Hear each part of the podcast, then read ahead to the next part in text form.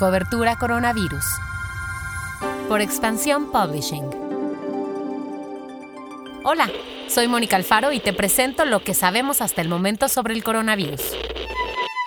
Noticias. Autoridades del CONACIT informaron que ya están listos los dos modelos de ventiladores diseñados por mexicanos. Los nombres de estos dos ventiladores son Ejecatl 4T, en honor al dios azteca del viento, y Gatsi, que significa suspiro en otomí.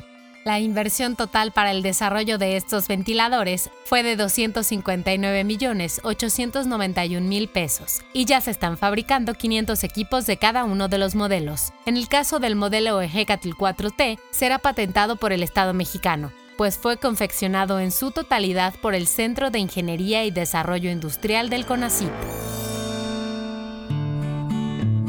México tuvo nuevamente un repunte de contagios. De acuerdo con el reporte de ayer por la noche, los casos positivos aumentaron 7.051 respecto al reporte previo, por lo que hasta ahora la cifra de contagios totales en México es de 311.486. En cuanto a muertes, ya son 36.327 víctimas en todo el país.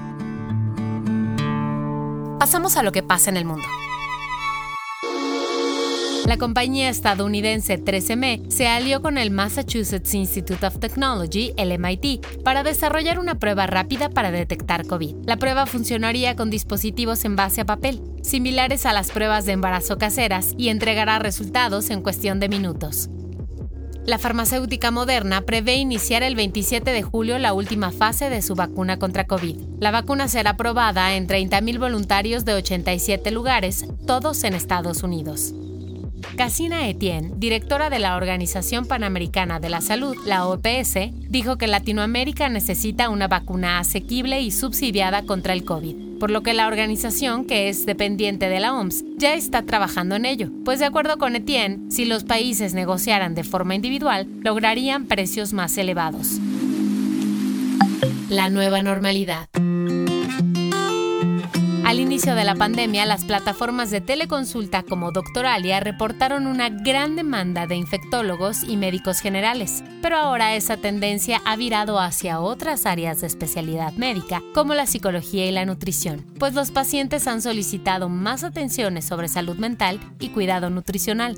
Tanto Doctoralia como Doctor Anytime han tenido un repunte de usuarios. En el caso de Doctor Anytime, registran 1.340 consultas al mes y Doctoralia busca llegar a 200.000 al mes durante este año. El guion de este podcast fue escrito por Giovanni Mac con información de Gabriela Chávez, Monserrat Valle y la agencia Reuters. Yo soy Mónica Alfaro y te espero nuevamente mañana.